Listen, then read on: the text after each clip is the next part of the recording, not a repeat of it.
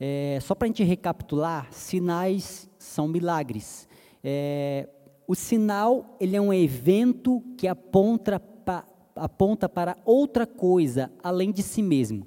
Então, esses milagres eles apontam para Jesus Cristo. E eu quero falar sobre esses sinais. Então, a gente é, eu queria que a gente pensasse um pouquinho antes de eu até começar. É, eu estava escrevendo e, e, eu tinha ouvi uma história e resolvi transformar ela um pouquinho de, em uma ilustração. Pensa comigo se uma pessoa que estava numa cidade desconhecida, ele passou de carro ali e viu que era tarde da noite, e resolveu descansar no primeiro hotel que encontrou na entrada da cidade. Quando estava dormindo no meio da noite, essa pessoa acabou se sentindo mal, não estava muito bem, então ela resolveu é, procurar um hospital. Então ela pega o seu carro e começa a andar pelas ruas procurando placas onde estivesse sinalizando onde havia um hospital na cidade. Então ele encontra uma placa, ele segue aquela placa, encontra outra e vai seguindo e seguindo, e as placas vão indicando até que essa pessoa chegue ao hospital. Chegando no hospital, ela é medicada e pronto, está tudo bem com ela e ela fica ali curada. É, agora eu pergunto: faz algum sentido aquela pessoa é, naquelas placas que sinalizavam onde o hospital estava, foi aquelas placas que proveu a cura para aquela pessoa? Foi aquelas placas, foram aquelas placas que onde ela, procurando onde estava o hospital, encontrou uma placa, chegou ali e falou assim: Pronto, aqui eu tenho a minha cura. Foi ali que ela encontrou a cura? Com certeza você deve estar pensando: não, não foi. E realmente, de fato, aquelas placas simplesmente sinalizavam, apontavam para uma coisa maior, além do que ela mesma. Então, todo sinal, todo milagre, por isso que João fala de sinais, todo milagre é um sinal que aponta para algo maior do que si mesmo. Todo sinal, todo milagre apontava para Cristo Jesus. E é sobre esses sinais, esses milagres que eu quero falar. Apesar que a gente às vezes encontra uma problemática porque tem pessoas que a gente vê ela estacionada, paralisada, encantada em frente de um sinal. Ou seja, acontece um milagre e ela fica encantada, paralisada com aquele milagre. Só que o sinal, lembrando, reforçando, o sinal sempre aponta para algo maior do que ele mesmo. Gente, não faz sentido algum ficar parado nos milagres, encantado com os sinais que Deus tem dado. E eu quero falar sobre isso. Por meio desses milagres e sinais, nós conseguimos afirmar que Jesus é o Filho de Deus. Os sinais apontam para Cristo Jesus. E Cristo Jesus é a salvação dos homens. Vamos lá. Primeira, não, capítulo 2 de João. João, eu queria ler antes de tudo o capítulo, o versículo 11. João, capítulo 2, versículo 11. Eu quero falar um pouquinho aqui é, do que alguns estudiosos dizem que é o primeiro milagre em público, e que é a transformação de água em vinho. No João capítulo 2, versículo 11 diz: Com este deu Jesus princípio a seus sinais em Canás da Galileia, manifestou a sua glória e os seus discípulos creram nele. O fato aqui de Jesus transformar a água em vinho em um casamento é, é, chamado de começo dos milagres, leva a entender que se é o começo, mais à frente houve outros sinais. E aqui a gente tem uma ideia de que haviam outros, é, pode até haver outros é, milagres, mas em público, onde pessoas viram, esse aqui talvez seja o primeiro deles. E vamos agora para o versículo 1 deste capítulo, capítulo 2, versículo 1. Três dias depois, houve um casamento em Caná da Galileia, achando-se ali a mãe de Jesus. Jesus também foi convidado com seus discípulos para o casamento. Eu quero que a gente vai pausando os versículos para a gente entender o contexto da história. Depois a gente vai, a gente vai decifrando toda a história. Primeiro, a gente pode ter que entender que os casamentos judaicos aqui eles eram eventos comunitários, onde tinham várias pessoas e geralmente demorava cerca de uma semana. Ou seja, se nós estivéssemos vivendo aqui um casamento judaico, quando eu me casei, eu teria, meu casamento duraria cerca de uma semana e todos os convidados que estariam ali seriam bancados, eu bancaria uma semana todos os convidados com alimento e talvez até estadia. Então imagina o tamanho dessa festa. Aqui fala que a mãe de Jesus foi convidada, Jesus estava e foi convidado também os seus discípulos, e podemos entender que se a mãe de Jesus foi convidada aqui, de alguma forma talvez ela era amigo da família dos noivos. Então era, era, foi convidada porque cremos que talvez ela era amiga da família. E a intenção por trás de, da, daquilo que a, as escrituras vão falando para a gente, dá-se a entender que ela tinha uma voz ali. Porque um pouco mais a gente vai ver aqui no versículo 3, fala assim: Tendo acabado o vinho, a mãe de Jesus lhe disse: Eles não têm mais vinho. Mas Jesus lhe disse: Pausa aqui. Gente percebe que a mãe de Jesus estava atenta ao que estava acontecendo ali. Então a gente entende que ela era, foi convidada e ela também percebia o que estava acontecendo. Sobre a questão de Jesus e de seus discípulos que foram convidados, eu acredito que os versículos, os discípulos que estavam com Jesus, eram os mesmos que mencionados anteriormente no capítulo 1, lá para o versículo 35 em diante.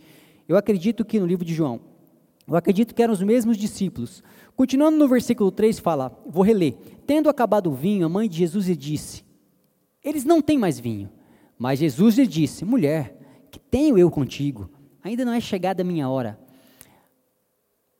Eu quero que vocês entendam o seguinte: nós precisamos entender que a falta de vinho na festa de casamento, ela era algo grave, no sentido de que era como se tivesse faltado algum mantimento durante a festa.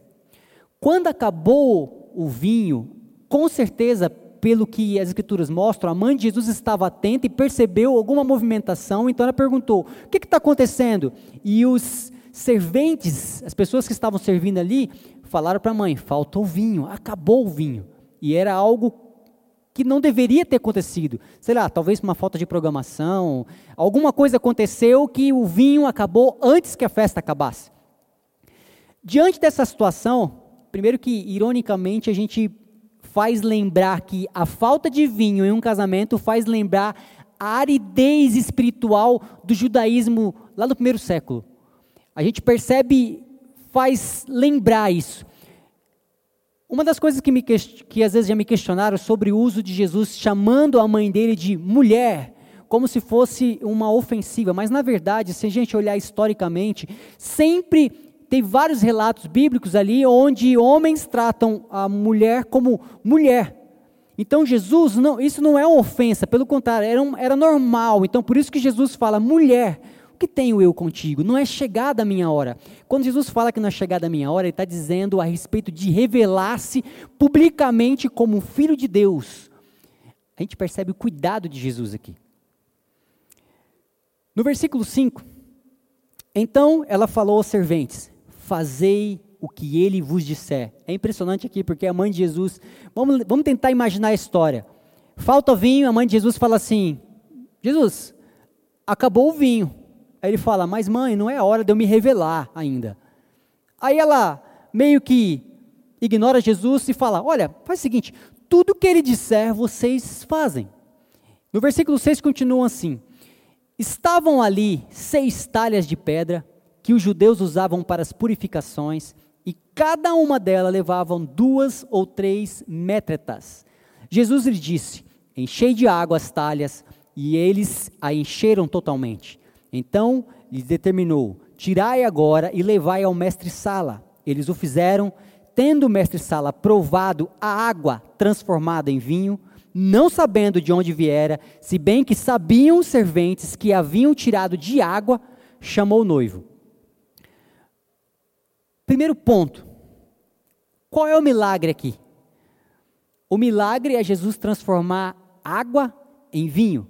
Só que o extraordinário é que às vezes a gente não pensa é que, eu não sei, eu não tenho tanto conhecimento de física e de química, mas pelo, pelo pouco que eu conheço, eu acredito que até hoje cientistas tentam transformar elemento A em elemento B. Por exemplo, o elemento mais disputado que o homem tenta transformar é qualquer coisa em ouro. O homem tenta às vezes pegar um pedaço de madeira, um pedaço de barro, qualquer elemento químico e transformar em outro. Nunca ninguém tinha conseguido fazer isso. Então Jesus transforma um elemento, água, em outro completamente. O que a gente vê por aí é o homem tentando misturar elementos, vários elementos, para tentar criar um, um outro. Só que ele cria um que talvez nem que passou a existir, um, um que já existe, com um que já existe, o homem tenta, tenta e não consegue. Então Jesus ele vem e transforma a água em vinho, e isso é extraordinário. É como se ele pegasse um elemento natural e transformasse em outro elemento natural. Aqui, a gente percebe que este é o sinal. Só que uma coisa que me chama atenção é que Jesus, no, no, que nós lemos, acabamos de ler, ele não reúne as pessoas e fala assim: olha, vem todo mundo aqui, como se fosse num passe de mágica, falando assim: vem todo mundo que eu vou mostrar para vocês como transformar água em vinho. Pelo contrário, Jesus ele não ostenta nada, ele olha e fala assim: tem talhas, enche de água. E as pessoas enchem de água, e depois ele fala assim: agora pode levar no mestre-sala. O mestre-sala aqui representa a pessoa que cuida daquela festa, é o responsável por organizar a festa. Então Jesus pede que levasse a ele. Primeiro ponto que a gente vê é que Jesus não ostenta, ou seja, não há ostentação nesse milagre, não há é, uma chamativa onde chama, olha só o que eu vou fazer. Jesus não faz isso. Jesus não aponta a atenção para esse sinal. Jesus ele simplesmente ele não reúne todos para transformar água em vinha. Ele fica simplesmente quieto, só orientando peguem as talhas, encham de água. E uma outra coisa que me chama a atenção é que no que demonstra aqui, Jesus não, ele não põe a mão em nada. Ele simplesmente com a sua própria palavra, Jesus não toca nos, nas talhas. A palavra de Jesus é suficiente. Gente, a própria palavra daquele que é a palavra é suficiente. Se Jesus disse, está feito.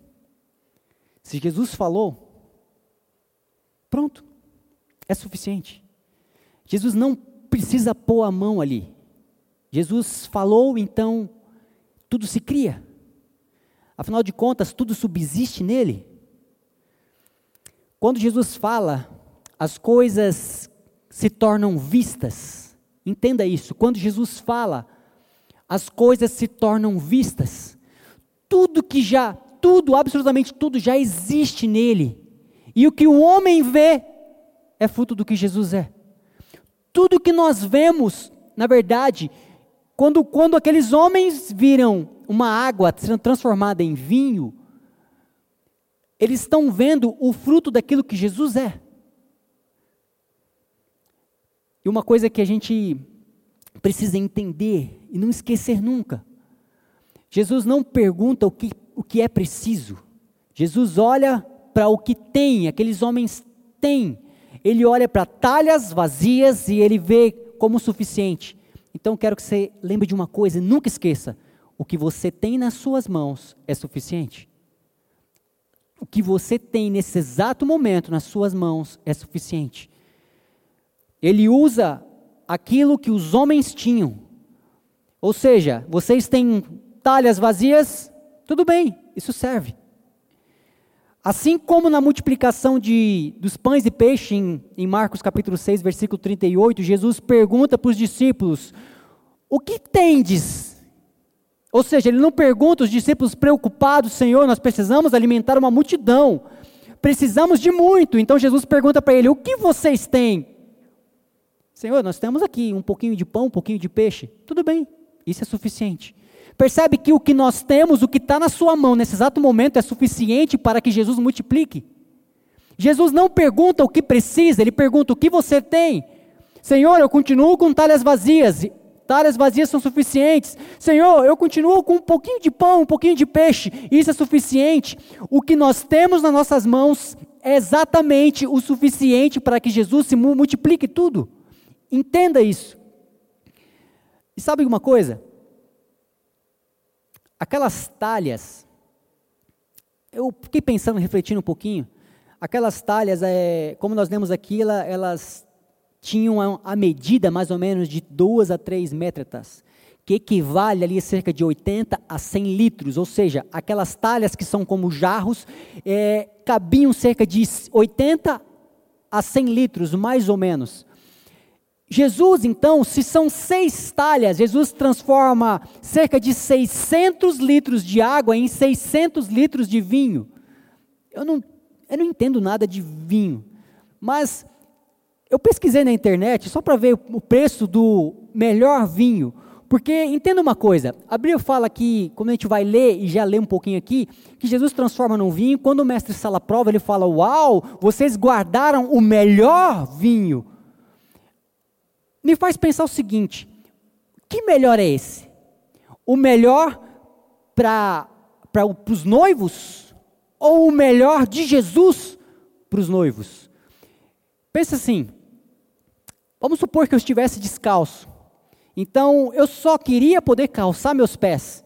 Então, de repente, você chega com um chinelo havaiana e você coloca nos meus pés. Só que eu já vou me sentir completamente satisfeito. Só que às vezes esse chinelo, para alguns, é muito bem, me basta porque eu estava descalço. Mas para outros, não, ele queria ser calçado com algo, sei lá, um tênis, mas não uma, uma sandália. Você percebe que ali quando o mestre Sala prova do melhor, ele não está provando do melhor para aqueles homens, mas o melhor que Jesus deu para aqueles homens. E me fazem lembrar uma coisa: o melhor de Deus se chama Jesus Cristo. E foi dado a nós. Deus deu o melhor dele, ou seja, de si mesmo, para que todo aquele que nele crê não pereça. E ele calçou os nossos pés. Jesus quando transforma água em vinho, eu acredito que ali era o melhor vinho que tinha. Não o melhor vinho que tinha na época, mas o melhor, o melhor vinho que aquele que deu sabor a todos os vinhos, separou algo que talvez o homem nunca havia provado e entregou ao homem. Uma festa de casamento. Você imagina assim? Pelo menos eu creio assim. Que ali era o melhor do próprio Deus dando para o homem. Não era o melhor que o homem poderia pensar no seu conhecimento, mas o melhor que o homem nunca havia provado, nunca havia sonhado. Quando ele, se a gente para pensar assim, imagina aí, eu, quando eu pesquisei na internet sobre essas questões dos melhores vinhos, eu fiquei até abismado, porque eu achei que eu encontrei coisas de 50 mil, 100 mil. Agora imagina se de repente fosse a realidade de hoje, isso transformado em cerca de 600 litros. Imagina isso. Ali Jesus deu o melhor de si. Um Deus completamente generoso. Deu o melhor de si. Onde há falta, onde há falta, Jesus está, a provisão, não tem como a falta ficar. Lembrando que Jesus pegou talhas vazias, o que nós temos nas mãos é suficiente para que sejam multiplicadas. Antes, homens viam talhas vazias, de repente, 600 litros de vinho. Percebe a grandeza disso? Uma coisa que eu, que eu entendo, percebo também aqui, que Jesus transformou talhas vazias, talhas de pedras completamente vazias, em cálices. As talhas eram como potes, eram usados para a purificação dos judeus. Ou seja, os judeus chegavam naquele ambiente de festa e eles lavavam as suas mãos, talvez lavassem ali alguns utensílios de que eles usassem e aí depois entrava para a festa. Era algo onde eles sentiam que eles precisavam se purificar. Então eles lavavam ali. O número seis, ou seja, seis talhas o número 6 é um número que pode indicar algo incompleto. Lembrando que 7 é o número da plenitude. Então, se tem seis talhas, ou seja, há alguma coisa incompleta ali. Só que Cristo Jesus, por ser pleno, transforma o que era incompleto em algo pleno.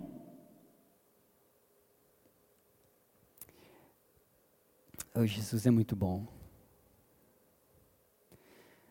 Eu escrevi uma frase que diz assim: todo método do homem de adquirir a aprovação de Deus por meio da sua santidade tende a deixar o homem vazio. Só aquele que é pleno pode encher o homem. Quando Jesus aparece, ele usa aquilo que era relacionado ao esforço do homem para se purificar transforma em descanso e alegria.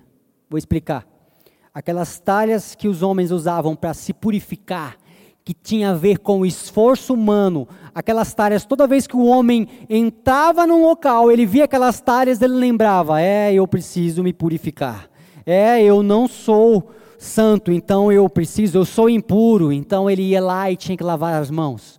Então Jesus transforma aquele ambiente onde tem esforço humano, onde o homem precisava se esforçar para poder se purificar, Jesus transforma em vinho, muda completamente, ou seja, aquilo que era simplesmente talhas de pedra se transforma agora num cálice cheio de vinho, onde o homem bebe do vinho, e vinho para uma festa de casamento representa alegria. Então o que era peso para o homem agora se transformou na alegria.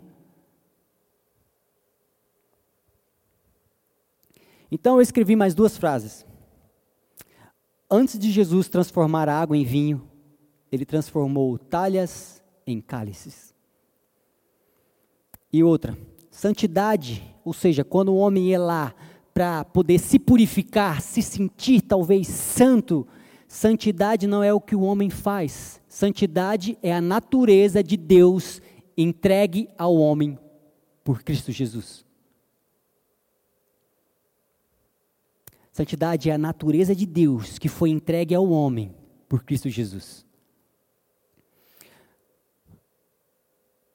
O que é maravilhoso é pensar que aquilo que lembrava o homem de quão impuro ele era, agora estava trazendo alegria para o homem. Vamos ler novamente o versículo 9 e continuar. Tendo o mestre Sala provado a água transformada em vinho, não sabendo de onde viera, ou seja, o mestre Sala que organizava todas as coisas, já sabia que não tinha falta, já tinha, na verdade, já existia a falta de vinho. Agora aparece um vinho ali, ele não sabe de onde vem.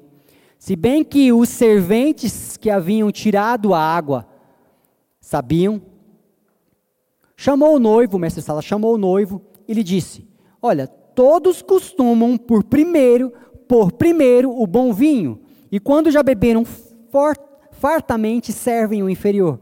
Tu, porém, guardastes o bom vinho até agora. Com este, deu Jesus a seus sinais em Caná da Galileia e manifestou sua glória, e seus discípulos creram nele. Depois disso, desceu ele a Cafarnaum com sua mãe, seus irmãos, seus discípulos, e ficaram ali não muitos dias. Aqui nós não sabemos ao certo, a, é, a Bíblia não deixa claro em que momento a água foi transformada em vinho a gente não, não consegue entender claramente. Eu, particularmente, por ler aqui e tentar compreender em que momento foi isso, eu acredito que foi mais ou menos no momento em que o mestre Sala foi provar. Vamos pensar na história. Jesus olha para aquelas talhas vazias, fala para os serventes: encham de água. Então eles enchem de água. Então ele fala assim: agora pega um, uma vasilha, pega um pote e eles pegam, leva para o mestre sala provar. Então eles levam. É, não mostra nenhum espanto dos serventes nesse momento, sabe? É, então eles não, não falam assim, uau, já é vinho. Mas quando entrega para o mestre sala, falando assim, aqui diz assim, que quando ele, tendo o mestre sala provado a água transformada em vinho, ou seja, a água transformada em vinho. Eu acredito que, que, eu, que ele olhou assim, e no momento em que foi provar ali, ele já deve ter acontecido a transformação. Eu não sei o exato momento, mas eu queria que você pensasse comigo em algo sobre esse recurso e a provisão. Você percebe que antes era água, era só o que tinha e de repente agora ele está provando de vinho, recurso e provisão. E eu quero falar disso um pouquinho mais à frente, não agora. Uma, uma, coisa que me chama a atenção aqui é que o mestre Sala, quando ele vai falar, ele prova daquilo, fala uau, e ele vai levar para os noivos, fala: olha, vocês guardaram o melhor vinho para o final da festa. Geralmente as pessoas colocam o melhor vinho no início e quando elas estão fartas, ou seja, talvez o paladar nem sente mais, coloca do vinho pior que tem. Mas vocês guardaram o melhor para o final. O mestre Sala estava tentando dar uma explicação completamente racional para aquilo que ele não conseguiria explicar. Então é melhor falar o seguinte: Uau, vocês guardaram, né? Vocês fizeram alguma pegadinha, não me falaram e talvez guardaram aqui para o final da festa o melhor vinho. O que a gente entende aqui, a gente percebe duas coisas. Primeiro, que Jesus pede para quem entende do assunto avaliar. Leva para o mestre Sala provar do vinho. Quando chega lá, o mestre Sala ele tenta explicar o que havia acontecido. Ele concluiu que talvez ali foi uma estratégia dos noivos, guardando o melhor para o final. Sabe que eu escrevi aqui em uma outra frase falando assim: impressionante que para alguns é mais fácil dar razão ou uma explicação do que simplesmente celebrar ele já chegou para os noivos falando assim: Uau, vocês guardaram o melhor para o final. Já tentou explicar, já tentou dar uma explicação. Sendo que ele simplesmente poderia celebrar e falar assim: provava, falava: Uau, esse vinho é muito bom, distribua, vamos celebrar. As pessoas elas interpretam as coisas de acordo com as suas convicções. Aquele mestre sala poderia muito bem ter perguntado para os serventes o que tinha acontecido, onde estava aquele vinho. Mas não, ela, ao se deparar com o vinho, interpretou do jeito que ela quis. Como, como hoje em dia as pessoas interpretam as coisas de acordo com as suas convicções? Como as pessoas conseguem é, dar explicações de acordo com aquilo que crê? Os servos que viram o que aconteceu, sabiam o que tinha acontecido. O mestre Sala olha para, olha ali e simplesmente não pergunta, vai direto aos noivos e fala: "Uau, vocês guardaram para o final o melhor, né?" Isso acontece até hoje. As pessoas tomam conhecimento de algo extraordinário e tentam explicar de maneira natural. Continuando aqui, eu queria fazer algo, queria convidar vocês que fizessem algo comigo, de uma maneira.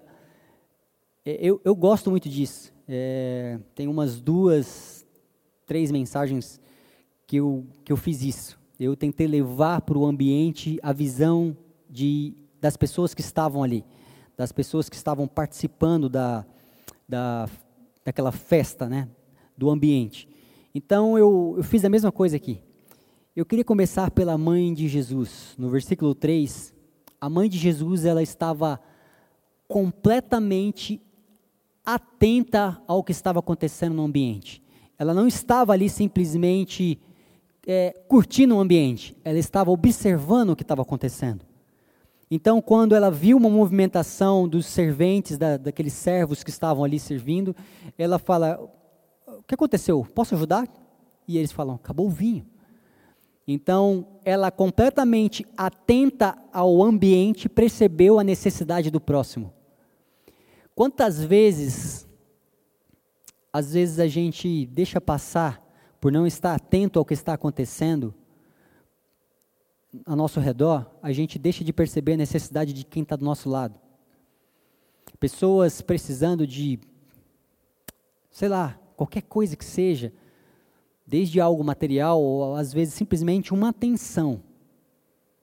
É, e a gente, por não estar atento ao ambiente, a gente não percebe a necessidade do próximo. A mãe de Jesus estava ali completamente atenta ao que estava acontecendo. Ela foi ela que alertou Jesus, porque ela sabia quem era Jesus. Ela vai falar com Jesus. Sabe o que me lembra isso? Olha que coisa, olha que coisa linda. É, eu fiquei pensando a respeito disso ela não sentia falta de nada. Ela percebeu que no seu ambiente alguém necessitava de algo. Então ela, percebendo a necessidade do próximo, veio até Jesus e falou: Jesus, acabou o vinho, você viu? Então Jesus, depois disso, providencia o vinho. Mas olha só que coisa incrível.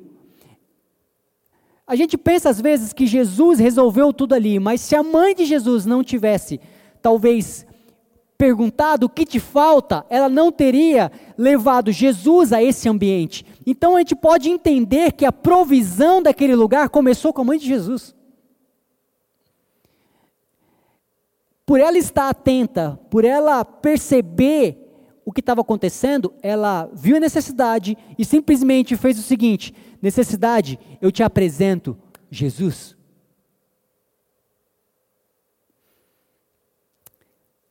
E uma coisa muito, muito boa, que eu quero que você até guarde isso no seu coração. Sabe por que, que ela chamou Jesus ali?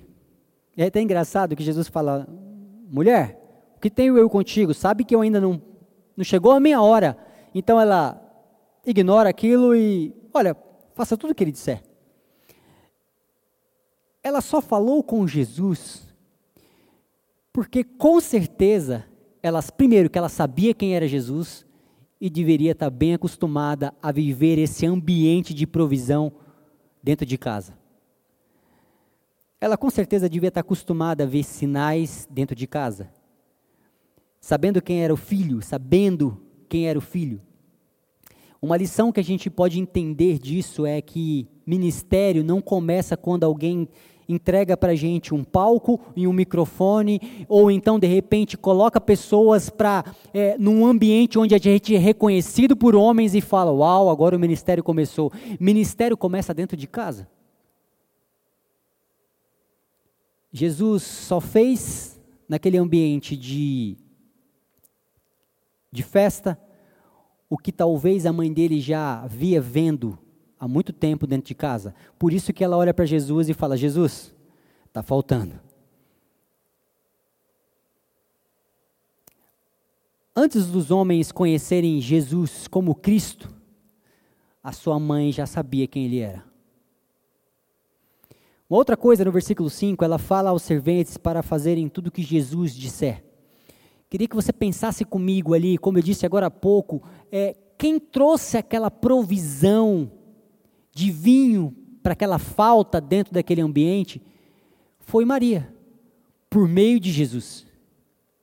Ela viu alguém com necessidade e ela trouxe a provisão, Cristo Jesus, aonde havia falta.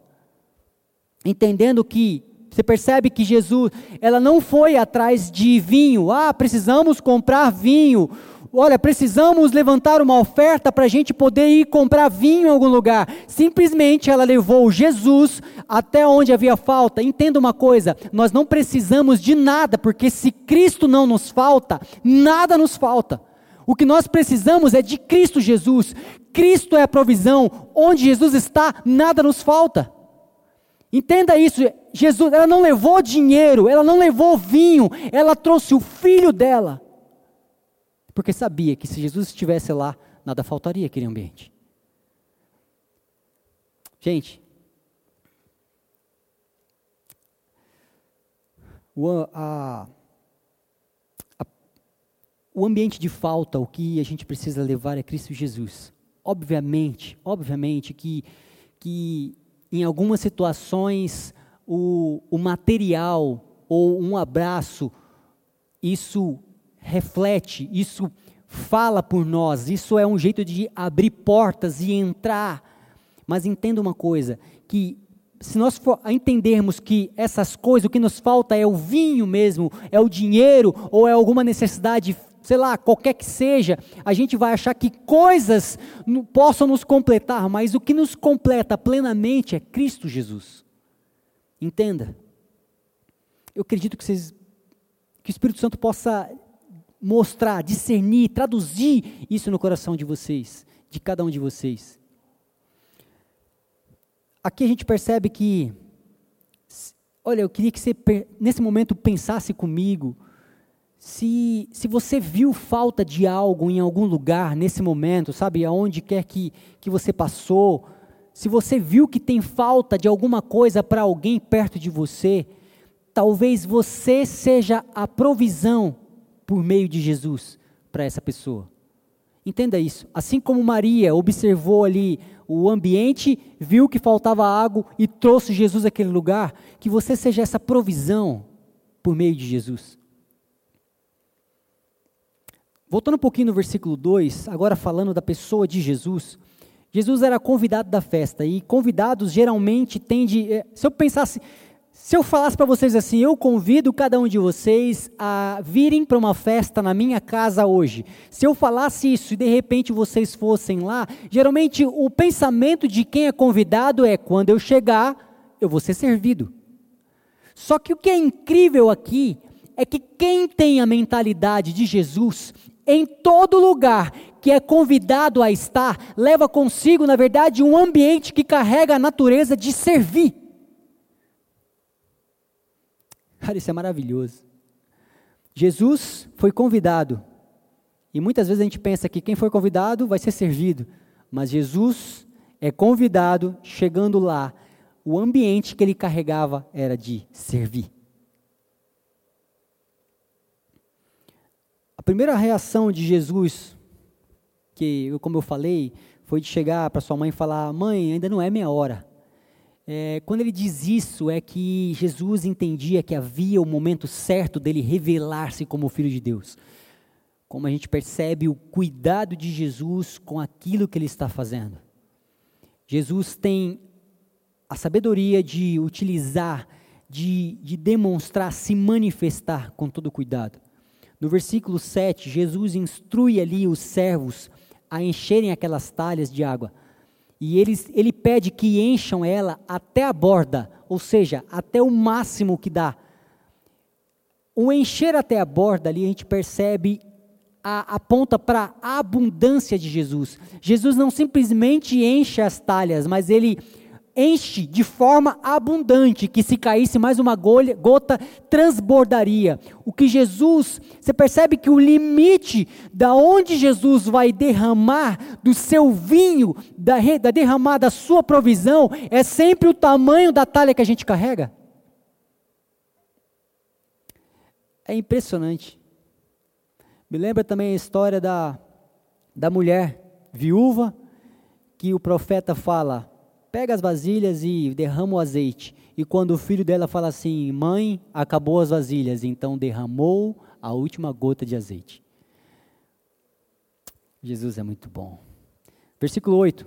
Depois lhes determinou, Jesus determinou que eles levassem ali ao mestre-sala, que era responsável da organização das mesas, Jesus, é, é uma coisa engraçada, né? Jesus não confere o milagre. Jesus não pega a garrafinha ou então as talhas e fala: Pera, deixa eu ver se transformou em vinho. Jesus não faz isso. Jesus pede que alguém que entendia do assunto fala assim: Pede para ele provar. Ou seja, olha que coisa incrível. Jesus transforma a água em vinho e quem prova da água em vinho é uma pessoa que não tinha nada a ver com o assunto. Nem sabia às vezes do que estava acontecendo do outro lado. Quem prova do milagre, daquele sinal, é uma outra pessoa.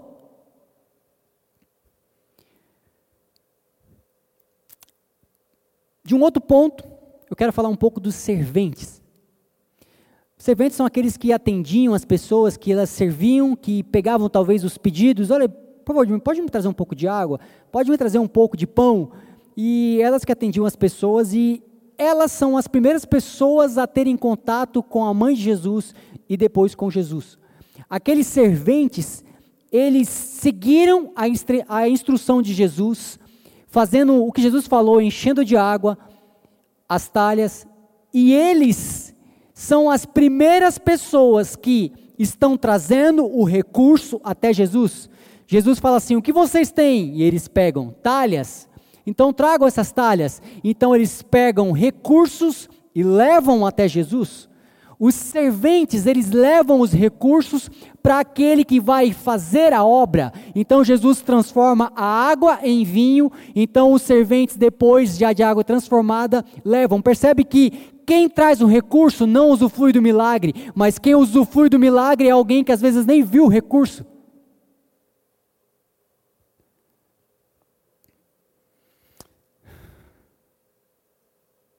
Em João, capítulo 2, versículo 8 e 9, fala: Então lhes determinou: Tirai agora e levai ao mestre-sala. E eles fizeram, tendo o mestre-sala provado a água transformada em vinho, não sabendo de onde viera, se bem que os serventes haviam tirado água, chamou o noivo.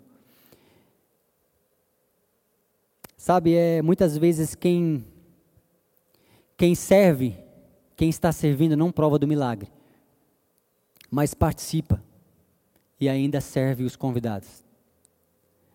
É impressionante como aqueles serventes não provaram do vinho, mas participaram trazendo recurso, serviram as pessoas. É incrível isso. Já o mestre Sala, ele não participa, não vê a operação do milagre, não vê a água sendo transformada em vinho, mas é o primeiro a provar dele. Os noivos, os noivos não participam ele não vê. Os noivos ainda é mais encantador, porque o noivo não vê, não sabe às vezes nem o que estava acontecendo, porque havia uma, uma pessoa que era responsável por cuidar de toda aquela festa. Então ele simplesmente, é, os noivos estavam ali dando atenção para as pessoas. Eles estavam ali porque tinha uma pessoa responsável, o mestre Sala. Então, de repente, os noivos chegam com a notícia de que, uau, vocês guardaram o melhor vinho para o final. Ou seja, o noivo não participou do milagre, ele nem provou do milagre, mas ele acabou levando o crédito. É ele que leva o crédito ainda. Uau, vocês guardaram o melhor para o final. Sabe, Jesus, para a sua humanidade ali naquele casamento, ele não chama atenção para si.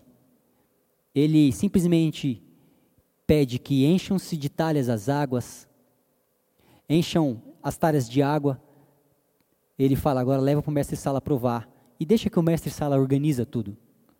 Jesus não chama atenção para si. Jesus na sua humanidade deixa que o dia do casamento seja a atenção daquela festa de casamento sejam para os noivos. E caminhando agora para uma conclusão de tudo, eu queria que você pensasse comigo algumas coisas. De tudo que eu falei, eu queria que a gente analisasse essa história da seguinte forma os servos. Servos são aqueles que, naquele, nessa, nesse lugar, nesse ambiente, foram aqueles que levaram os recursos. Eles fizeram isso quando levaram os, as talhas de água até Jesus. Os servos também, eles participaram e eles viram o milagre acontecendo, participaram no compartilhado recurso. Eles participaram quando trouxeram a água até Jesus e viram o milagre quando levaram a água até o mestre Sala, o responsável pela organização.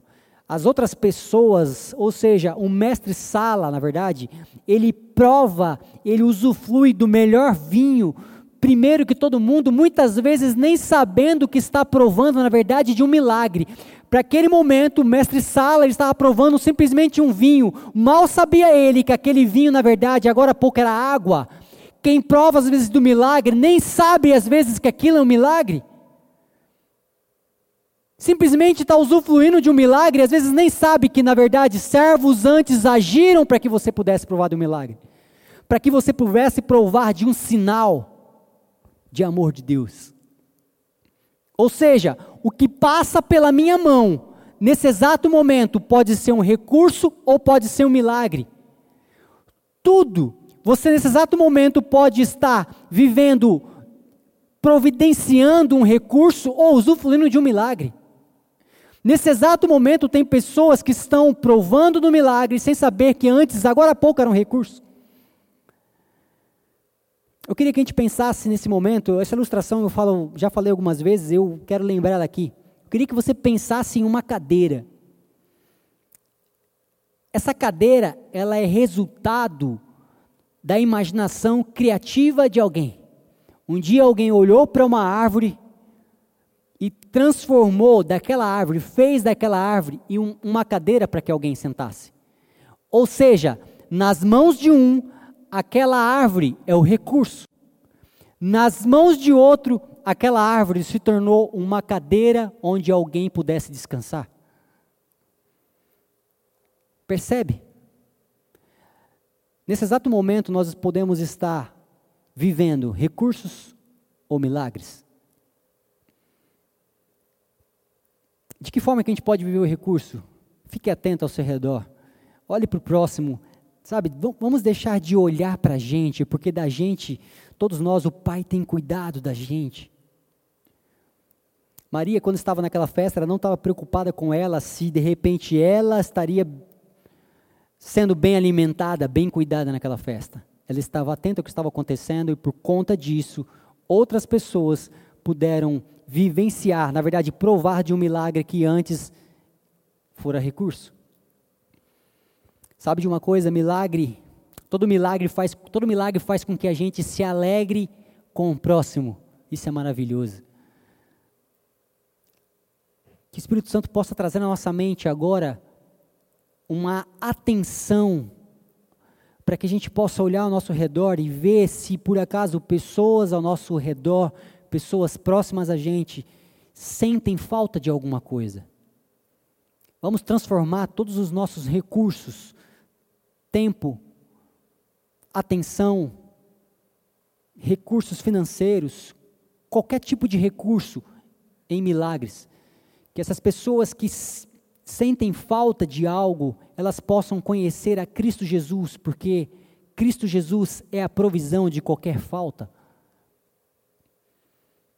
Que nós possamos ter um coração completamente grato, porque nesse exato momento nós podemos estar descansando sobre uma cadeira chamada milagre.